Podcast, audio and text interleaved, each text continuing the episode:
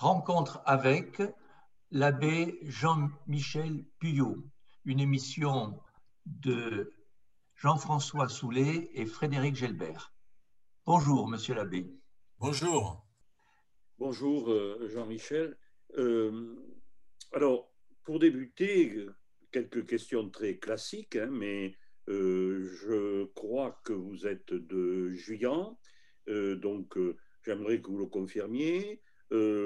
Rapidement, milieu social, puis le, la vocation, avec, bon, peut-être en nous signalant euh, ce qui a été essentiel pour euh, cet appel. Et puis, on verra après avec euh, les études. Donc, au départ, un juillanais. Voilà, oui, je suis né à Juillan, donc il y a 73 ans, dans une, famille d'agriculteurs. Parents étaient, paysans, une petite, une, une, petite ferme, enfin, comme l'était la plupart des fermes à cette époque-là.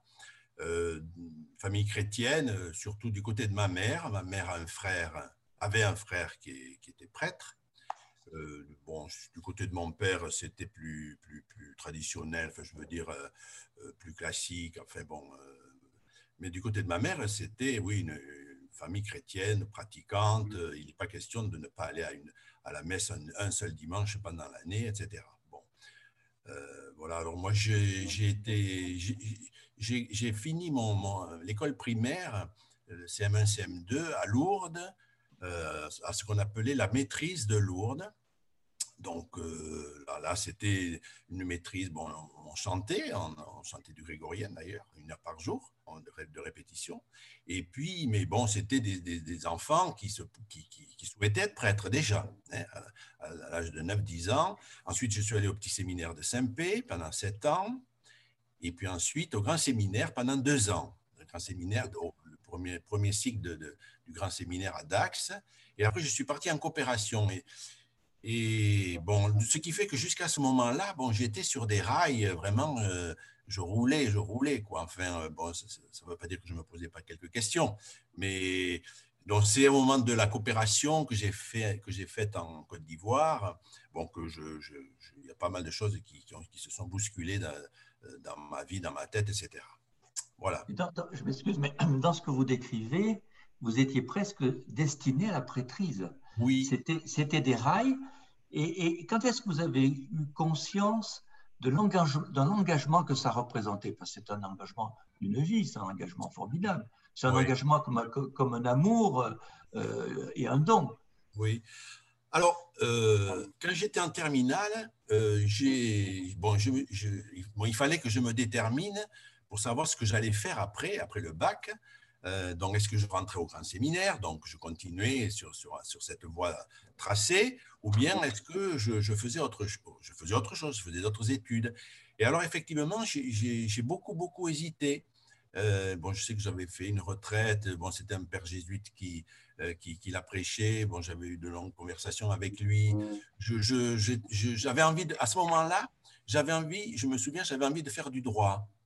Euh, bon, la politique m'intéressait, enfin bon, euh, je, voilà. Et donc j'ai beaucoup, beaucoup hésité. Et puis bon, puis finalement, bon, j'ai quand même choisi de, de, continuer euh, au, séminaire.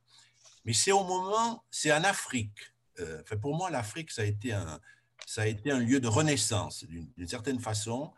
De ma vie, c'est certainement le, le moment que je ne regrette en aucune ce que j'ai fait par ailleurs, je peux euh, trouver que bon, j'aurais peut-être pu faire autre chose. Enfin, quelquefois, je peux me poser cette question.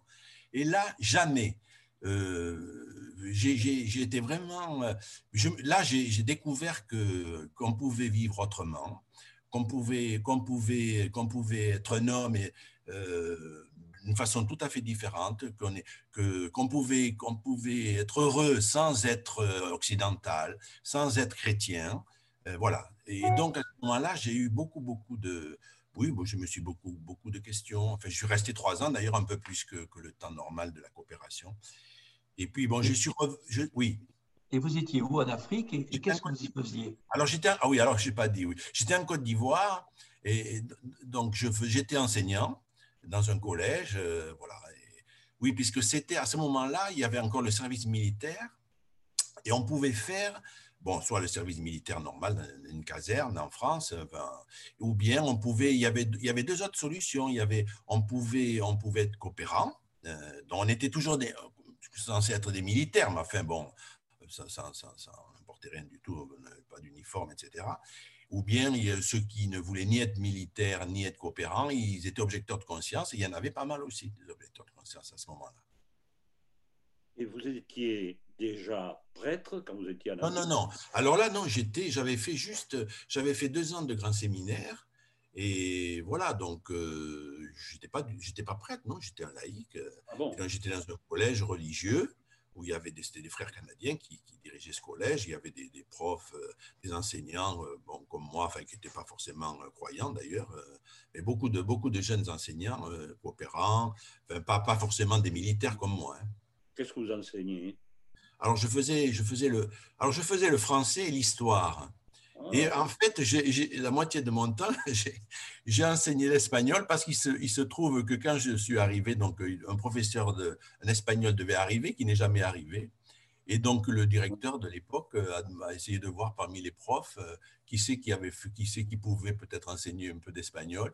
Alors moi, je faisais de l'espagnol en deuxième langue, en quatrième et troisième. J'avais en troisième des élèves qui étaient aussi âgés que moi, quoi. c'était... Mais j'ai gardé un, excellent souvenir de, ces moments, de ces trois années-là.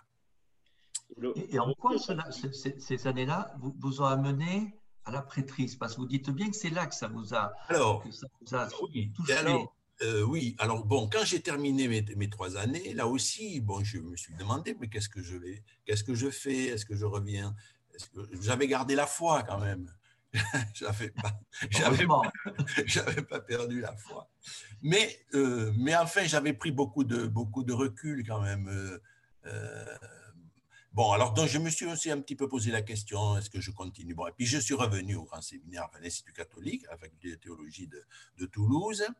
Et mais là, j'ai été, bon, la première année, j'étais très investi dans en ville, dans des, associations tiers-mondistes, non violentes, etc. Enfin, euh, j'ai eu beaucoup de mal à m'intégrer quand même au séminaire la première année. La moitié du temps, j'étais en dehors, j'étais ailleurs, si bien que même j'ai eu quelques petits problèmes avec le supérieur du séminaire à ce moment-là. Enfin, mais qui, était, qui, avait, qui comprenait quand même, qui, à d'autres époques, sans doute, il m'aurait renvoyé, mais bon, voilà. Mais j'ai voilà, j'ai continué, mais l'Institut catholique, fait la faculté de théologie, c'était un séminaire aussi à l'intérieur de, l'Institut catholique, hein, un séminaire universitaire, c'était un, lieu très très ouvert, euh, ça n'avait rien à voir avec le, séminaire que j'avais connu trois ans auparavant à, Dax. Et euh, du point de vue des, influences, hein, depuis de, de jusqu'à l'Afrique, en passant par le séminaire de Toulouse. Euh, est-ce que vous avez eu des, personnes qui ont exercé une influence très particulière sur vous, que vous admiriez, que, euh, qui ont, est-ce que vous avez un, euh, nom ou deux de alors, alors oui, j'ai fait donc, quand je suis rentré à Toulouse au séminaire, j'ai fait cinq ans, cinq ans là. Hein. Bon, théologie, bon, puis j'ai fait de la philosophie aussi, parce que ça m'intéressait. Bon, là, on pouvait faire beaucoup de choses à l'intérieur de l'Institut catholique. Et je, ne, je n'ai pas été ordonné prêtre au bout des cinq ans, euh, mais volontairement, alors que normalement, euh, en sortant de. Au moins, j'aurais dû être ordonné diacre, comme l'étaient la, la plupart, euh, tous d'ailleurs. donc, moi, je n'ai pas voulu. Enfin, j'étais toujours un peu dans, dans dans, l'hésitation peut-être, enfin dans, l'impossibilité de, de, faire une démarche définitive. Et donc j'ai terminé mes études et je suis rentré à Tarbes, euh, toujours, euh, euh, toujours avec l'intention d'être prêtre, mais sans, sans l'avoir décidé encore. Et donc je suis arrivé à Tarbes dans l'église du diocèse. On, on m'a confié la, responsabilité de l'aumônerie du lycée Théophile Gautier et puis d'un collège, collège Victor Hugo à Tarbes, sans être, sans être prêtre, d'ailleurs, ce qui posait quelques problèmes à l'époque, parce qu'ils à ce moment-là, tous les aumôniers étaient prêtres, et donc est-ce que, est-ce que la, question que se posait le, conseil épiscopal de l'époque, est-ce que, est-ce qu'on peut être aumônier sans être prêtre, est-ce qu'un laïc peut être aumônier, bon, en fait, etc. Alors, on ne m'avait pas nommé aumônier, on m'avait dit chargé de l'aumônerie, c'était la formulation. Euh, euh, voilà. Et donc, je, je, suis resté là quelques années encore sans être, sans être ordonné ensuite, alors j'ai rencontré, alors quand on me dit euh, quelqu'un qui, qui, a beaucoup compté pour moi, c'est quelqu'un, c'est un, un, un, prof, un enseignant d'anglais d'un collège de Tarbes euh, qui, euh, qui, est, qui, est, passé un jour me voir parce que c'est bon, un gars qui n'est pas, pas croyant, d'ailleurs, qui n'est pas devenu non plus. Maintenant, je ne le vois plus depuis au moins 20 ans, alors je ne sais pas ce qu'il est devenu.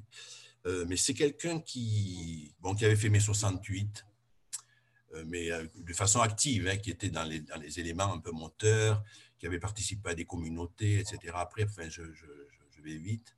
Et puis, bon, et puis, bon, qui, qui, a fait aussi, qui avait, été en, qui avait été en Palestine également, du côté des Palestiniens, bon, avait pris un peu les armes aussi, je crois. Hein. Enfin, c'est pas je crois, c'est sûr.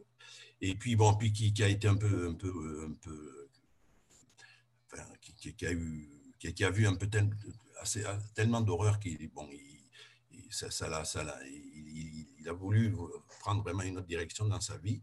Et puis bon, il était, il était prof d'anglais ici, il était de, la région parisienne.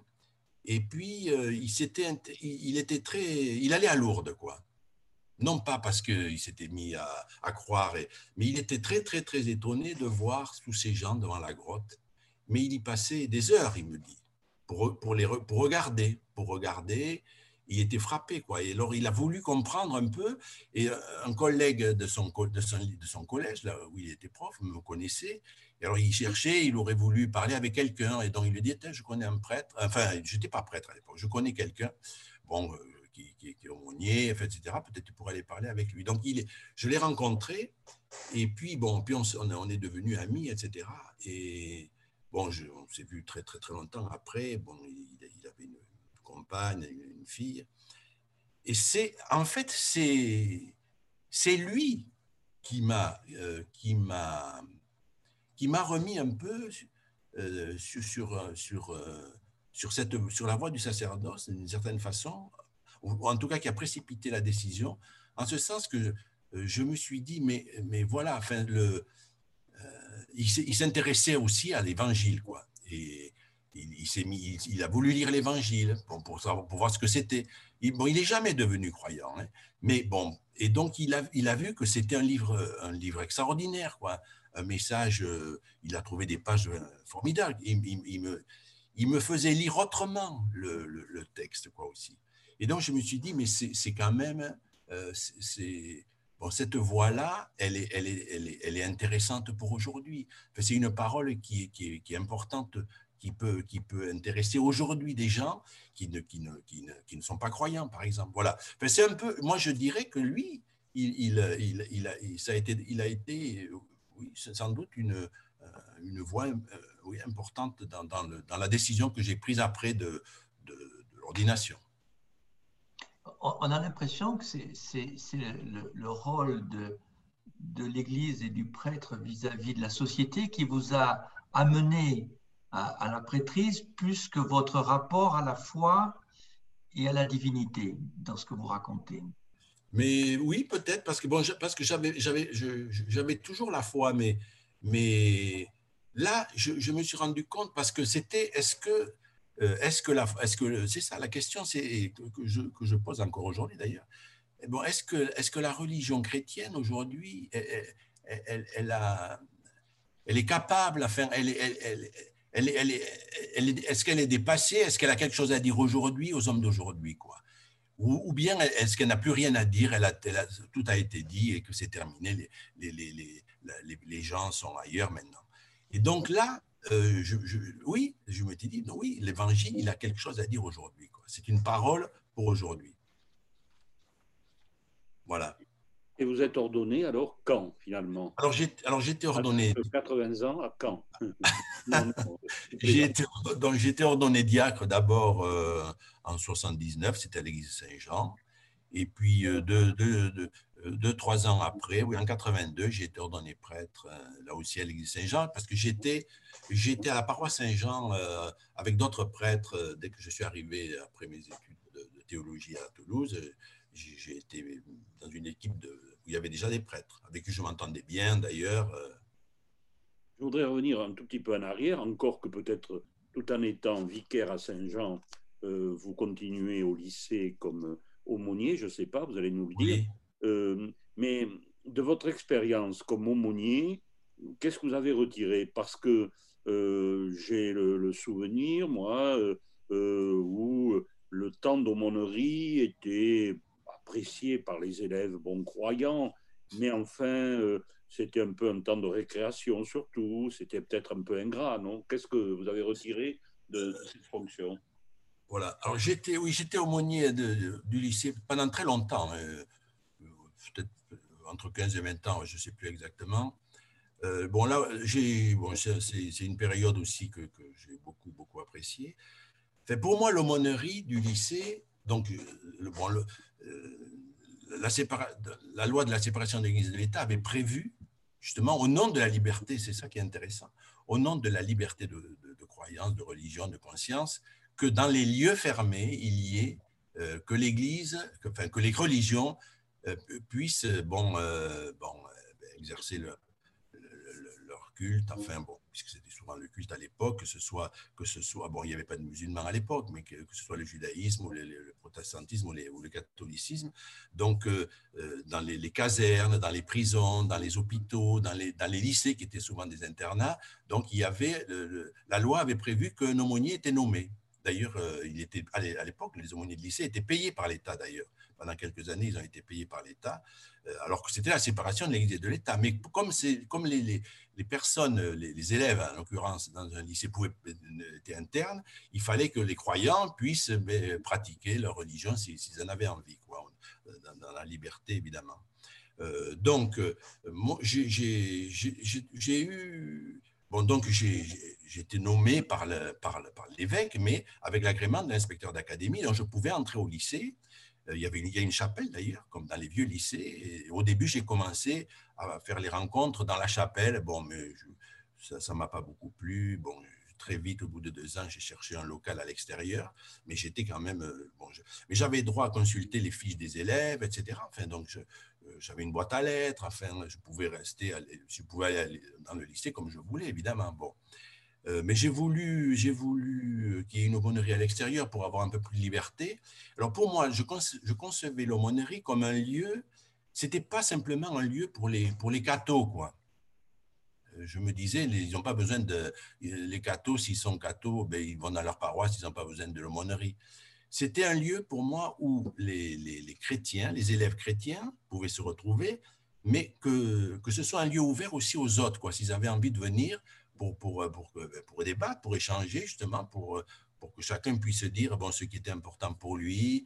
Et donc, ça a, été, ça a été souvent, enfin, selon les années, selon les groupes, bon, mais les, bon, a priori, les, ceux qui n'étaient pas chrétiens, ils venaient pas d'emblée, mais petit à petit, ceux qui venaient, qui avaient des copains qui n'étaient pas chrétiens, ils les invitaient, ils disaient, mais oui, mais on peut parler de, on peut, on n'est pas, on pas confiné, on peut parler de, de, tout ce qu'on veut, etc. Donc c'était un lieu de liberté quand même pour moi, et que, et donc ça pouvait, ça devait être un lieu, un lieu, un lieu qui n'aurait réuni que les chrétiens. Ça, ça m'intéressait pas, quoi. Et c'est ce que, les aumôneries sont ça, sont devenues cela maintenant, en ce moment. Hein. C'est des lieux de confinement, un petit peu, euh, entre, entre bons, comme de bons cathos, euh, bon, qui, peut-être ont un petit, peu peur du monde aujourd'hui et qui ont besoin de se réconforter entre eux, j'en sais rien. Mais voilà, donc il y a eu des. Voilà, moi j'ai des souvenirs euh, intéressants. Hein. On avait un petit journal d'aumônerie d'ailleurs, qu'on tirait à 400 exemplaires dans le lycée. Bon. le, proviseur de l'époque, M. Benayoun, euh, qui était un, Israélite, hein, mais il, bon, il était très, très, très, très heureux qu'il y ait une aumônerie comme ça. Il, m'avait dit, vous n'avez pas le droit de vendre votre journal dans le lycée. Mais je lui dis, mais on ne le vend pas dans le lycée. Si, si, les élèves le vendent dans le lycée. Enfin, bon, bref. J'avais de très bonnes relations. En général, j'ai eu toujours de très bonnes relations avec les proviseurs successifs que. A l'impression que vous n'êtes pas tant un soldat du Christ que quelqu'un qui est intéressé par la société, qui souhaite qu'il y ait des rencontres, qui souhaite agir sur cette société, j'allais dire presque en tant que citoyen. mais, euh, mais enfin, soldat du Christ, c'est vraiment une expression que, que, que, vous n'avez pas. Non, non, je n'ai pas beaucoup. Mais bon, aussi, mais je crois qu'un chrétien, enfin, un chrétien, il n'est pas à part de la société. Enfin, justement, pour moi, l'Église, ce n'est pas, pas quelque chose d'à part de, la société. L'Église, elle est là pour, euh, ben, pour essayer de, bon, de témoigner, bon, pour, un chrétien, de témoigner du Christ, c'est-à-dire eh témoigner de, que, que, que, l'amour est possible, que la paix est possible, que, bon, que, ce monde peut être, peut être autre, enfin c'est ça. Et donc agir dans la société, oui, c'est... Euh, et si, si, on se retrouve, si on se retrouve de temps en temps bon, dans, dans le culte, par exemple, l'Eucharistie, euh, c'est pour ensuite repartir dans la société. C'est pas pas simplement pour être entre nous et nous conforter entre nous. Ça ne sert à rien quoi. C'est anti-évangélique en plus. Hein. Euh, euh, l'évangile, quand Jésus, il y, a, un passage de l'évangile de Saint Matthieu, chapitre 25, Jésus imagine la fin du monde, la fin des temps, tous les gens, tous les, les hommes sont là devant lui, et puis il dit pas, bon, allez, bon, les chrétiens, vous allez, vous, les, chrétiens, les croyants, mettez-vous là, les non-croyants ici de l'autre côté. Euh, non, il dit, euh, j'avais faim et tu m'as donné à manger, donc tu te mets là. J'avais faim, tu m'as pas donné à manger, alors toi tu te mets de l'autre côté. Là. La séparation, elle ne se fait pas entre les croyants et les non-croyants, entre les chrétiens et les non-chrétiens. Elle se fait entre ceux qui étaient proches de, de, l'homme, qui ont, servi l'humanité, qui ont aimé, et les autres qui ne qui n'ont pensé qu'à eux-mêmes. Voilà. La, rupture, elle se fait là. De par euh, votre âge, vous avez vraiment vécu là, euh, une évolution euh, fondamentale de l'Église donc vous l'avez vécu en tant que vicaire, puis ensuite curé, et vicaire général aussi, j'aimerais qu'on en reparle, parce que quand vous êtes nommé vicaire à, l'église Saint-Jean de Tarbes, vous êtes combien? Il y a un curé et deux vicaires, non Alors oui. Alors à l'époque, oui, donc dans les années 75-80, quoi il y avait un curé et deux vicaires. À Saint-Jean, à Sainte-Thérèse, il y avait un curé et deux vicaires. Et à Sainte-Bernadette, parce que je suis curé de ces trois paroisses, maintenant tout seul, et à Sainte-Bernadette, il y avait un curé et un vicaire. Donc il y avait huit prêtres là. Et par exemple, le, dimanche, il y avait combien de messes à Saint-Jean? Alors le dimanche, il y avait cinq messes. Voilà. Il y avait quatre messes le matin et une le dimanche soir, et une autre le samedi soir aussi. Alors bon, euh, même à, cette époque-là, euh, il faut, on il y avait peut-être beaucoup de messes, mais il y avait la messe du matin à 7h30, euh, il y avait 15 personnes, hein, il n'y avait pas grand monde. Mm. Donc petit à petit, bon, toutes ces messes-là ont été supprimées. Mais enfin, bon, très très vite, en, 30, en 40 ans, effectivement, euh, bon, en ce moment, il y a Saint-Jean, par exemple, il y a une messe le samedi soir et une messe le, dimanche matin. Et, bon, et puis on est loin de faire le plein, évidemment. Ça, a énormément changé. Dans un, atelier qu'on a animé avec Georges Lance à, l'Université du Temps Libre, on a traité du livre de Jérôme Fourquet sur l'archipel français. Et dans ce livre en particulier, il, parle comme un événement fondamental la déchristianisation de la France.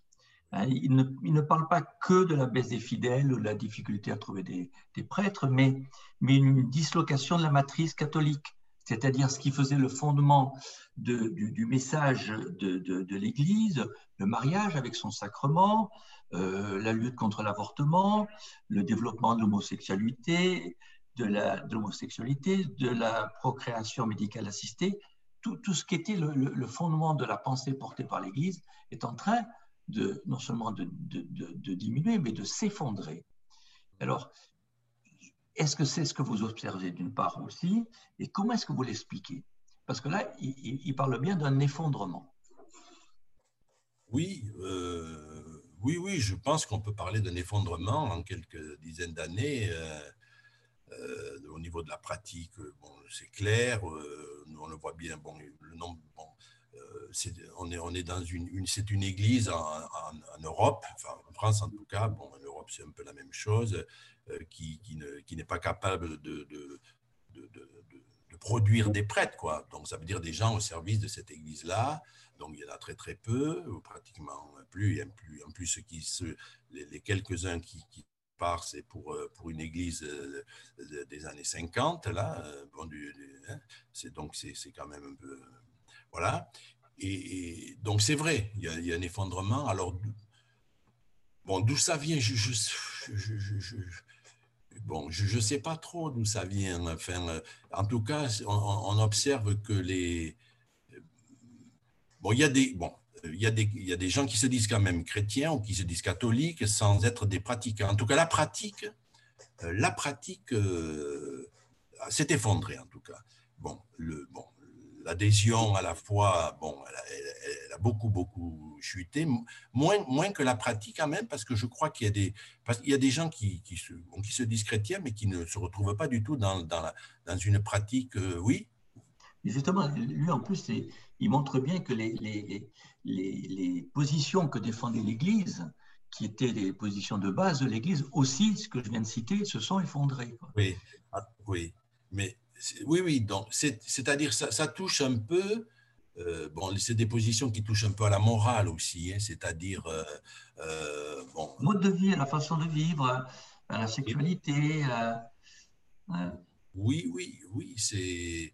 Bon, je crois, je crois aussi que, le, que, que dans l'Église, on, avait beaucoup, on, on, insistait beaucoup, oui, sur, sur, sur, la, sur la morale, sur alors que le, christianisme n'est pas une morale. Enfin, l'évangile n'est pas une morale. Enfin, et bon, avec une obsession euh, par rapport euh, aux questions de, la sexualité, bon, euh, oui, aux questions du sexe, par exemple. Enfin, c'était alors qu'on a, on a, on peut voir qu'aujourd'hui le pape, le pape n'est pas pour l'avortement, mais il n'est pas sans arrêt en train de, parler de l'avortement. Quoi. dans, tout, dans tous ses discours, dans toutes ses encycliques, s'il en parle, il, va en parler, mais, mais, mais, il y a tout le reste qui prend la première place. Alors qu'auparavant, on, aurait dit que, bon, que, oui, on, aurait pu penser que c'était, que c'était premier et que, que et qu'il n'y avait plus rien d'autre qui existait, alors que bon, l'évangile, quand on lit l'évangile, Jésus, d'abord Jésus ne parle pas de sexe, hein, il n'en parle jamais. Euh, il ne fait pas de morale, il ne fait jamais de morale. Euh, quand, euh, quand il a en face de lui des pharisiens qui, qui, sont, qui font de la morale et qui disent, bon, celui-là, il n'a pas appliqué la loi, bon, ben, il va toujours défendre la personne, ben, la, femme adultère, par exemple, etc. Bon, qui évidemment, qui est, qui est fautive par rapport à la loi, mais pour lui, il y a des choses plus importantes que la loi. Enfin, bon, voilà. Alors, je crois que il, nous faut retrouver aussi une parole, enfin, de, de vie, quoi. Euh, l'évangile, c'est fait pour vivre, c'est pas pour, c'est pas pour mettre des barrières euh, euh, dans, la vie des gens. Enfin, bon, alors je crois qu'il y, a un certain nombre de, prêtres qui s'y emploient, mais c'est vrai que bon, il y a aussi de plus en plus des retours en arrière, quoi, aujourd'hui. Justement, pour aller dans ce sens-là, moi, ce qui me paraît tout à fait paradoxal, c'est que dans le monde, les églises qui, qui continuent à se développer, c'est par exemple l'islam qui est quand même très, très rigoriste et, très attaché à, à, sa, son livre premier. Et du côté des chrétiens, ce sont les évangélistes qui, qui ont une foi qui, ressemble de plus en plus à la foi du charbonnier, alors que l'Église catholique, qui elle a, évolué avec son temps, se trouve en difficulté. C'est paradoxal. Oui, mais euh, bah, je crois, oui, c'est vrai. Euh, mais parce que le, que ce soit l'islam ou, les églises évangéliques, euh, elles fonctionnent vraiment sur, le mode du religieux, quoi, c'est-à-dire du rituel, des rubriques. Alors bon, c'est vrai que beaucoup d'entre nous, on a, évacué les rubriques, mais c'est quelque chose qui fonctionne, ça. Pour moi, la religion, le christianisme n'est pas une religion d'abord c'est pas une religion.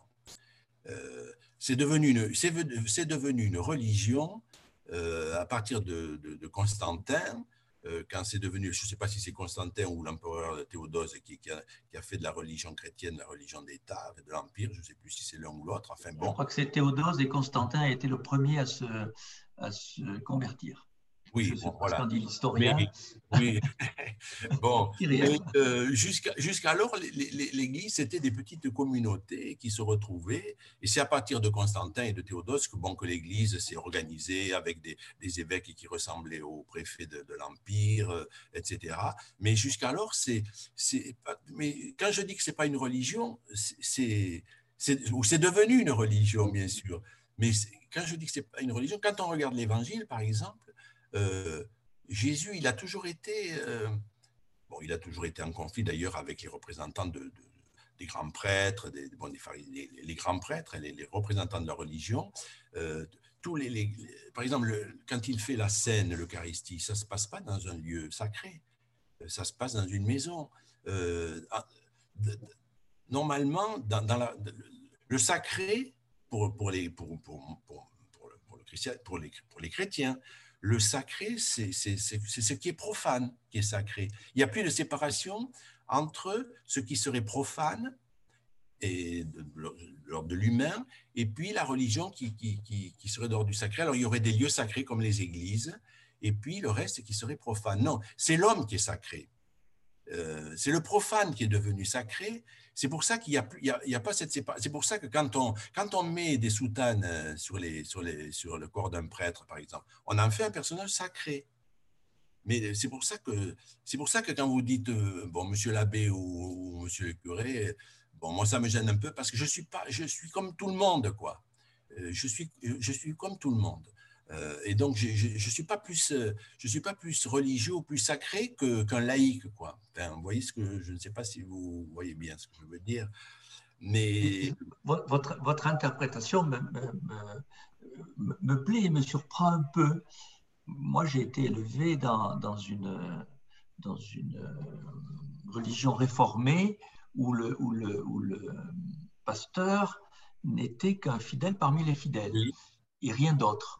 Et j'avais cru comprendre, euh, voilà, je reviens sur le point de la prêtrise, que le prêtre dans l'Église catholique, c'était autre chose. Ah, c'est qu'il avait, il avait un pouvoir qui faisait qu'il devenait différent des autres hommes et il avait des prérogatives que personne ne pouvait remplir à sa place qui m'a un peu étonné. Oui, oui, mais tout à fait. Vous êtes en train de dire un petit peu l'inverse, là, eh oui, sur le fond. Oui.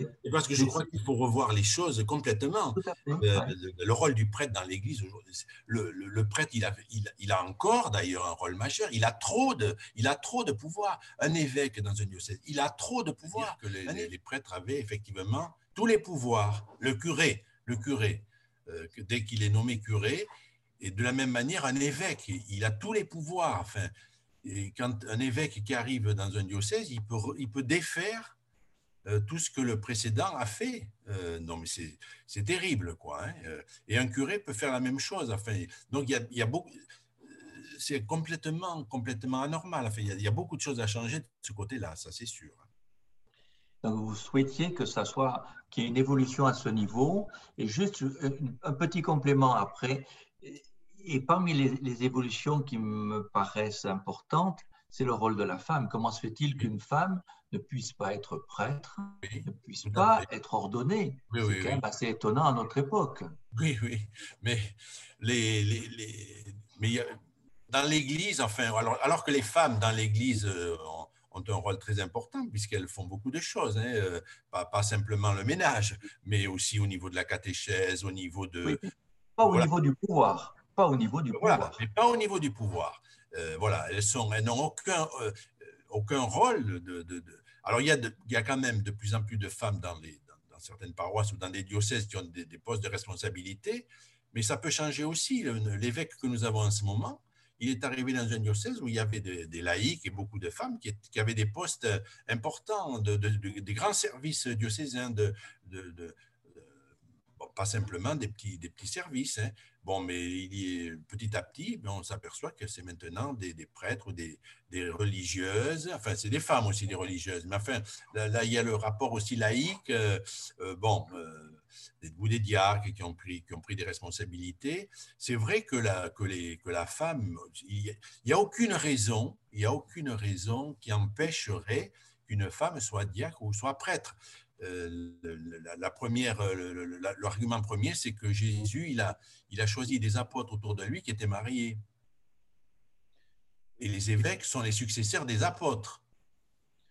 Donc, euh, parce que l'argument, on dit quelquefois, oui, mais euh, on ne peut pas faire ça parce que Jésus ne l'a pas fait.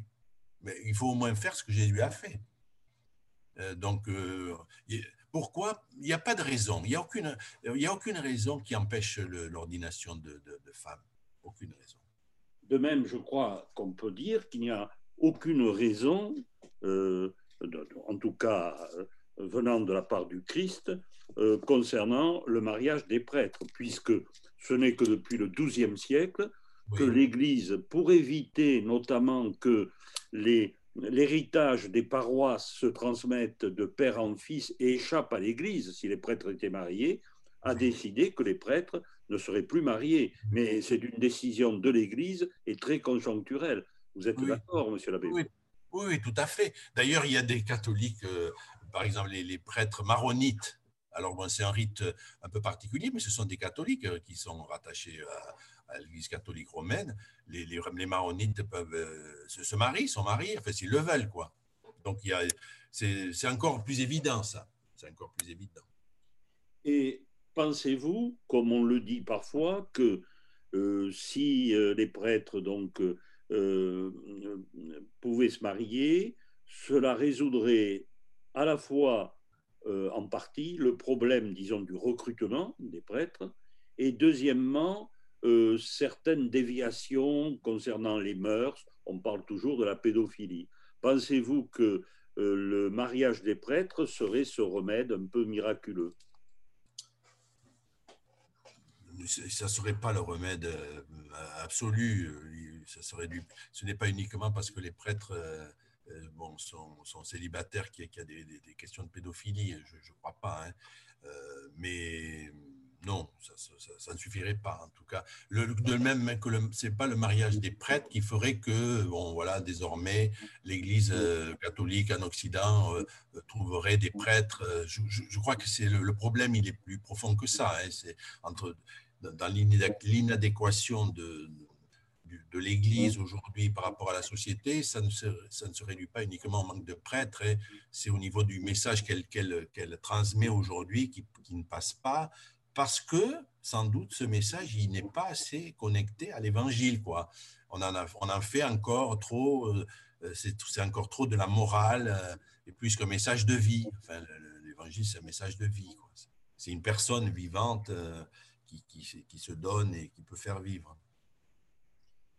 Est-ce que le pape François, dans son évolution, euh, n'apporte pas justement une réponse à, vos inquiétudes? Est-ce qu'il n'est pas un peu plus dans la, dans la vie du monde?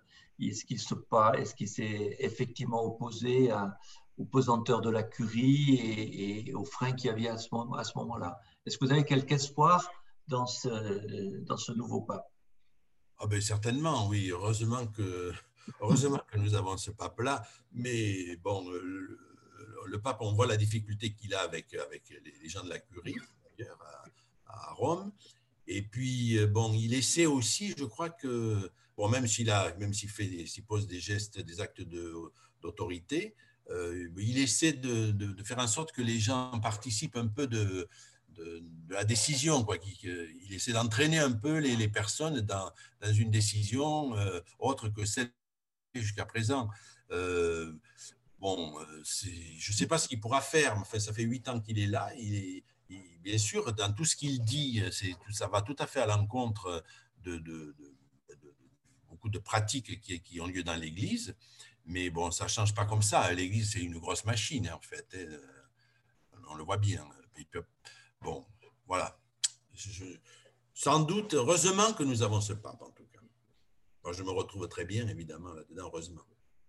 Alors, euh, quand vous dites je me retrouve bien, donc dans la, parole du pape, euh, ça fait penser que ça a toujours été un peu comme cela, mais que l'Église, enfin les chrétiens, la communauté chrétienne est extrêmement hétérogène. nous sommes dans le diocèse de Tarbes. Bon, il y a des pratiques, des dévotions, comme à Lourdes, par exemple, qui sont euh, pratiquées, reconnues par une partie des chrétiens, ce n'est pas une vérité de foi. Euh, il y a euh, des communautés comme celle créée par l'abbé Cab, qui a pris en charge la cathédrale, donc une communauté particulière avec des prêtres, des hommes, des femmes qui, disons, s'occupent de plusieurs paroisses. Il y a d'autres prêtres qui vivent de manière beaucoup plus isolée, comme vous.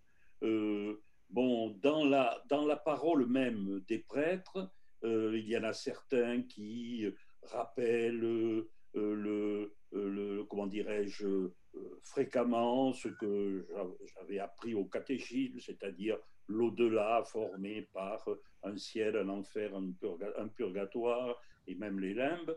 Je veux dire des, comment dirais-je, des enseignements très traditionnels et d'autres qui vous parlent, d'autres prêtres, de Spinoza, de, qui ne sait pas du tout ce qui se passe par rapport à une vie supposée euh, au-delà de la mort. Donc, au total, euh, c'est peut-être une richesse, allez-vous me dire, mais il y a quand même un, éclatement complet. Hein, euh, tout à l'heure, on faisait allusion au livre qui parlait d'un éclatement de la France, mais là, même au, sein des chrétiens, il y a un éclatement dans tous les sens. Comment vous vivez cela et comment vous voyez un peu l'avenir immédiat du christianisme? Euh, c'est vrai qu'il y a une, oui, il y a une très grande variété, une grande diversité euh, dans, l'approche. Enfin de,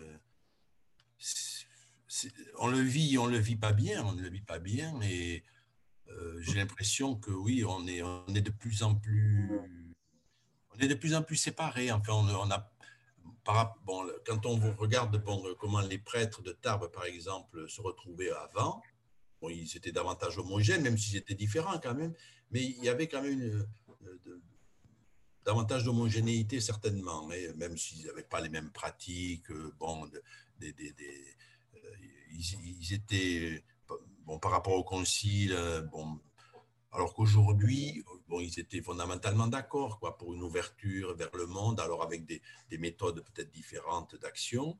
Alors qu'aujourd'hui, il y a, des, il y a certainement des prêtres aujourd'hui qui, qui pensent que bon, cette ouverture au monde qu'on a pratiquée, ça a été une erreur, qu'on a été trop loin, qu'on a oublié les fondements, que les fondements, c'était, c'était, une, une, piété plus forte, etc., individuelle, euh, euh, et que bon, on est, on, est, on est allé trop dans le social, on s'est, dilué un peu là-dedans.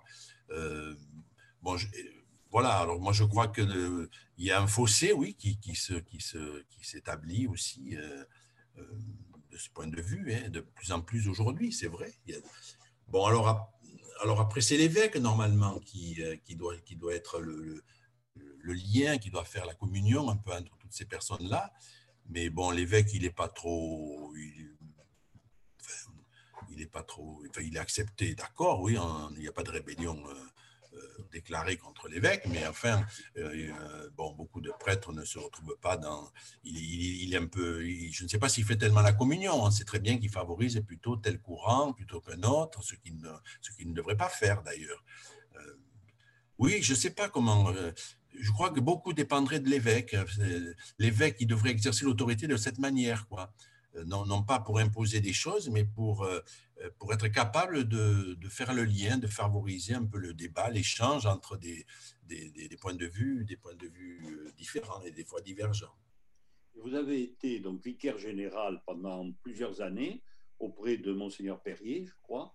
Euh, là, donc, vous avez approché de très près ce qu'est le rôle d'un évêque, ce que peut faire un évêque. Qu'est-ce que ça vous a appris euh, qu'est-ce qui ne fonctionne pas trop bien, qu'est-ce qui pourrait mieux fonctionner, euh, euh, comment l'évêque pourrait, il faudrait qu'il délègue davantage. en tout cas, un, évêque qui arrive, il ne doit pas casser ce qui, ce qui a été fait auparavant. Quoi. tout d'un coup, oui, un évêque qui arrive et qui, euh, qui écarte comme ça, sans, sans discussion, certaines personnes, des laïcs, par exemple, surtout des laïcs, il, il, a, même, même des prêtres hein, qu'il a écartés euh, de leur responsabilité aussi, euh, sans discussion pratiquement. Ça, ça crée, des, ça crée des, des traumatismes, vraiment. il y a des gens qui sont moi, je ne l'ai jamais vécu auparavant, avec tous les évêques qu'il y a eu auparavant. Ça ne s'est jamais passé comme ça. Même si tel évêque il veut aller plutôt dans, tel ou tel sens, il essaie de, tenir, il doit, tenir compte de la réalité. Hein. Voilà, donc en, ce moment, on est en présence oui, d'un évêque qui a, fait des cassures et, donc c'est irréparable. Enfin, quand, c'est cassé, c'est cassé. Euh, je ne sais pas s'il si, s'il ne faut pas un autre évêque, justement, pour essayer de, de recoller les morceaux. Peut-être que c'est ça qu'il faut faire. On vous retrouve là, sous l'épithète qu'on peut lire, qu'on pouvait lire sous la plume de, je ne sais plus qui c'était, qui parlait de vous. Euh, je crois que c'était au moment de euh, quand Monseigneur Perrier est parti le vicaire général Jean-Michel Puyot est un valeureux 68 ans clérical. Alors, comment vous expliquez d'ailleurs cette épithète? Bon, euh, euh, vous la récusez peut-être, mais comment vous l'expliquez? En 68, vous avez eu des, euh, comment dirais-je, des, positions particulièrement en pointe? Non, parce qu'en 68, j'étais en Côte d'Ivoire et donc je ne faisais pas la révolution en Côte d'Ivoire. Non, non, j'étais, j'étais dans une petite ville de Brousse, euh, tout à fait loin de, de, des mouvements de mai 68. Enfin, je suivais ça, évidemment, par la radio et puis par quelques journaux. Mais, enfin, euh, mais bon, mais parce que, oui, pourquoi bon, euh, Alors, 60 plus tard, contestataire par rapport à eux, c'est acceptable quand on vous écoute. Mais clérical, ça, je ne comprends pas. Pourquoi Eh bien oui, je ne sais pas, mais parce que je suis dans l'Église quand même. Quoi. Ah Donc, euh, sans doute, j'en sais rien. Pourquoi c'était le clérical Ça voudrait dire quand même que je suis dans, dans je serais pour un maintien de, de oui, de, du, rôle du prêtre, enfin, et de l'importance du prêtre qui doit exercer l'autorité. Euh, non, je crois.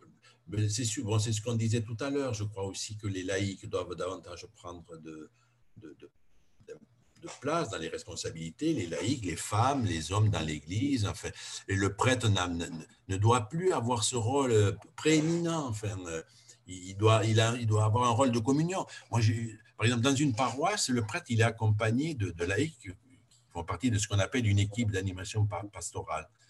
Bon, alors cette équipe-là, dont on, anime la paroisse ensemble. Mais d'après les textes, c'est le prêtre qui, si le prêtre veut faire passer quelque chose et que son équipe autour ne veut pas, il peut, il peut l'imposer quand même. Euh, à, mon avis, il n'a pas le droit quoi de l'imposer. Mais bon, voilà, c'est tant, tant qu'on en restera là aussi, les choses ne vont pas bouger beaucoup non plus. Et laissons un instant les questions très intéressantes du pouvoir, euh, du rapport et la société, je reviens un instant euh, à, cette question, par exemple, comment euh, actuellement les prêtres font beaucoup d'obsèques et ils sont très appréciés souvent, hein, parce que pour les, pour les personnes qui viennent aux obsèques, souvent, elles ne vont pas à l'église, elles n'y vont plus ou elles n'y sont jamais allées, mhm. et elles apprécient que le prêtre, justement, ait un discours compassionnel. Comment pouvez-vous parler de l'au-delà euh, Être chrétien, c'est croire à la résurrection. Euh, comment parlez-vous de l'au-delà? Aujourd'hui, un prêtre comme vous, qu'est-ce qu'il a à dire sur l'au-delà. Alors, qu'est-ce que je dis, moi? Je dis que, euh, oui, qu'il y a une vie au-delà de, de, la mort physique, qu'il y a une vie dans, ce que Jésus appelait le royaume, bon, avec le Christ, euh, et que alors moi je parle bon, je parle pas du, je ne parle jamais, je ne parle pas du ciel, de l'enfer ou du purgatoire. D'ailleurs, le purgatoire c'est une réalité qui existe depuis peu. Hein, c'est 14e siècle. Oui, voilà, depuis le XIVe siècle. Auparavant, auparavant il n'y avait pas de purgatoire, alors c'est quand même. Mais bon, ça a été un progrès, hein, quand, quand on euh, le bouquin de, Goff, là, hein, sur le purgatoire, pour dire justement que c'était pas. que, voilà, c'était. Euh, on est, on est, Jusqu'alors, c'était où on était sauvé, où on était, où on était euh, damné à l'époque. Bon, à ce moment-là, on, commence à dire Ah ben oui, mais peut-être que quand même Dieu, il n'est pas comme ça. Permet quand même à ceux qui n'étaient qui, qui, pas des, des, gens intéressants, il, leur permet quand même peut-être de se racheter, etc. Bon, enfin, moi, c'est ce que le discours qu'on tenait. Euh, moi, je dis que Dieu, que, oui, que Dieu appelle tous les hommes auprès de lui et que euh, voilà. Et après, si, si quelqu'un n'a pas envie d'être euh, avec lui, bon, il, ben, n'est pas avec lui, c'est tout. c'est ce que ce qu'on appelait l'enfer auparavant. Mais moi, je Peut-être qu'il faudrait, il faudrait redire des choses euh, aujourd'hui. Ben, les gens sont restés toujours avec ces vieilles images du ciel et de l'enfer. Peut-être qu'on peut n'en parle pas assez, non pas pour redire ces mêmes, ces mêmes réalités-là qu'on disait, mais pour dire un peu comment on voit justement euh, l'au-delà. Ben bon, moi, dans, mes, dans, dans, chaque fois que je, fais des, je, fais, je célèbre des obsèques, bon, je, dis, je dis la vie de, que l'on à laquelle on croit de, l'au-delà. J'en parle toujours. Oui? Oui, puisqu'on en est à, l'au-delà et au ciel, je voudrais poser une, question qui a trait un peu aux sciences et, à la religion, au christianisme. À ses débuts, au christianisme, la connaissance procédait que de la religion. La vérité n'était que dans les textes sacrés. Ça, vous le savez bien, à tel point que que quelqu'un qui osait chercher à, découvrir par, par l'étude, par l'observation, en dehors de ces textes sacrés, pouvait finir sur le bûcher. Donc tout ça, c'est l'histoire ancienne, Galilée, quelle lutte y a eu lieu, euh, quelle lutte y a encore eu lieu après euh, l'évolution des espèces et, et, le darwinisme, qui n'est pas encore tout à fait réglé avec quelques quelques églises euh, protestantes, mm. protestantes qui restent encore accrochées au, créationnisme. Et, Jean-Paul II, si je ne me trompe pas, a, bien fait évoluer les choses en disant que ce qui relevait de la science était réservé aux scientifiques et que c'était plus dans, la parole sacrée qu'on devait rechercher la, la, vérité du monde. Mais la question que je voulais vous poser, peut-être un peu difficile, c'est est-ce que le christianisme porte actuellement une représentation et une explication du monde. Une représentation, une explication du monde, mais je, en tant que christianisme, je, ne crois pas. Euh, et vous parliez tout à l'heure de l'au-delà du ciel. Déjà, c'est une idée qui, qui, qui ne, qui, ne passe pas pour quelqu'un qui, qui, qui, n'est pas chrétien. Quoi, voilà. Oui, oui, oui. Bon, enfin, le christianisme, il, a, il, il, ne, peut, il ne peut d'ailleurs, euh, euh, bon, par rapport à une explication de ce qui se passe aujourd'hui, il, ne peut que s'appuyer sur ce que dit la science aussi. Il ne peut pas dire autre chose sur ce, que, sur ce qui se passe aujourd'hui, sur les origines.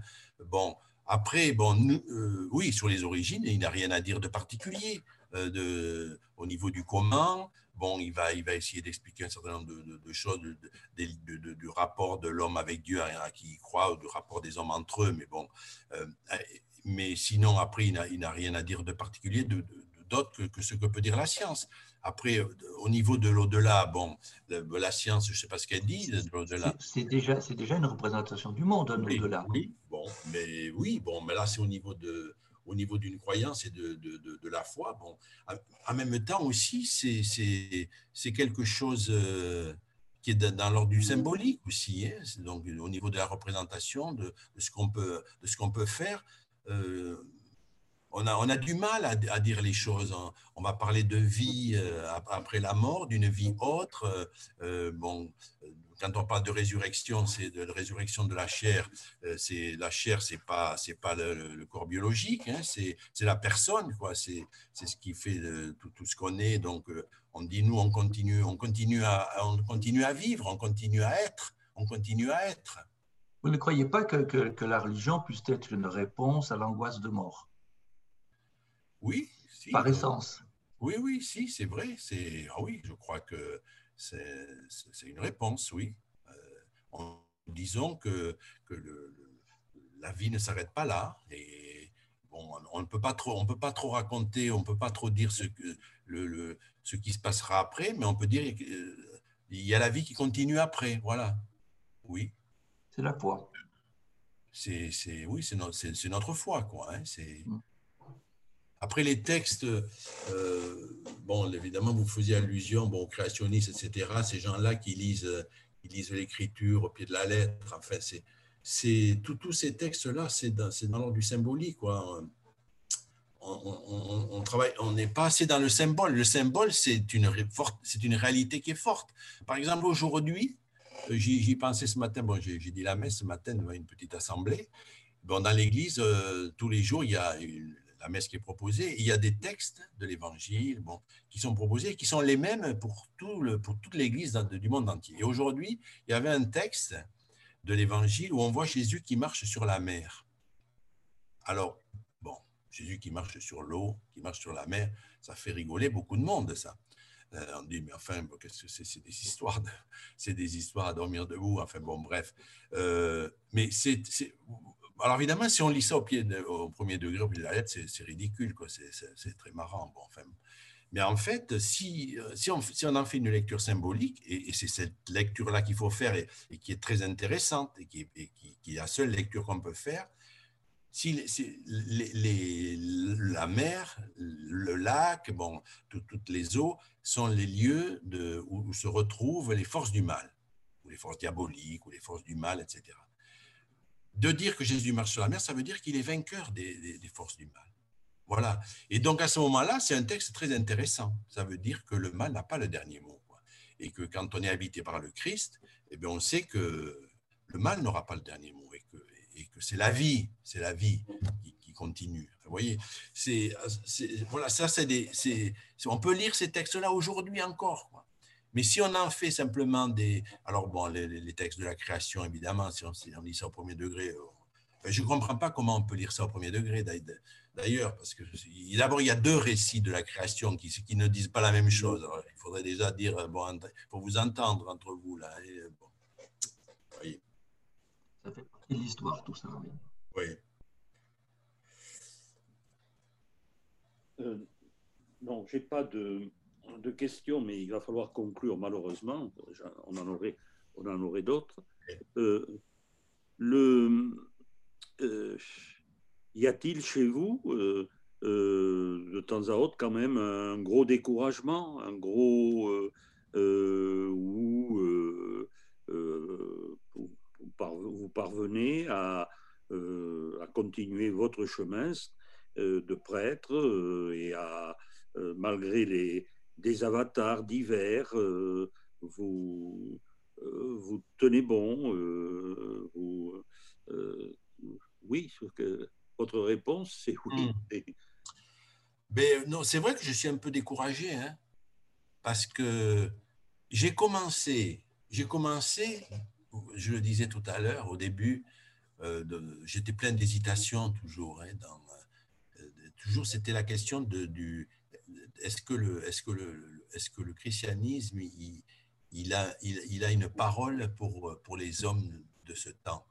J'ai commencé comme ça et j'ai beaucoup hésité, et puis finalement j'y suis, j'y suis entré. Moi, je crois qu'il a une parole, hein, mais, mais que c'est effectivement aujourd'hui, quand on voit comment ça se délite, euh, comment on a du mal à, bon, accrocher, comment, comment dans l'Église aujourd'hui, il y a tellement de gens qui, qui, qui, font tout pour, euh, pour dire mais non, non, c'est complètement trompé, il faut revenir à une Église plus rituelle, plus dans les rubriques, c'est là, les gens ont besoin de ça, de sécurité. Euh, alors je, je, suis un peu découragé, c'est vrai, hein, je ne sais pas trop. Euh, je suis, oui, c'est vrai, je ne suis pas très enthousiaste, non, je l'avoue, tout à fait il y a la solitude quand même euh, aussi, hein, le fait de, que vous avez, certainement vous devez avoir la difficulté à partager vos, euh, y compris même vos moments de découragement. Hein. Euh, c'est, et le fait de vivre sans obligatoirement participer à une communauté de prêtres comme celle de la cathédrale, mais le, le fait de vivre à plusieurs prêtres, c'est pas c'est pas une solution, non Oui, oui. En fait, bon, moi, je, oui, je suis tout seul comme curé dans ces paroisses-là, mais bon, moi, je me retrouve tous les jours avec d'autres prêtres pour le repas de midi, par exemple.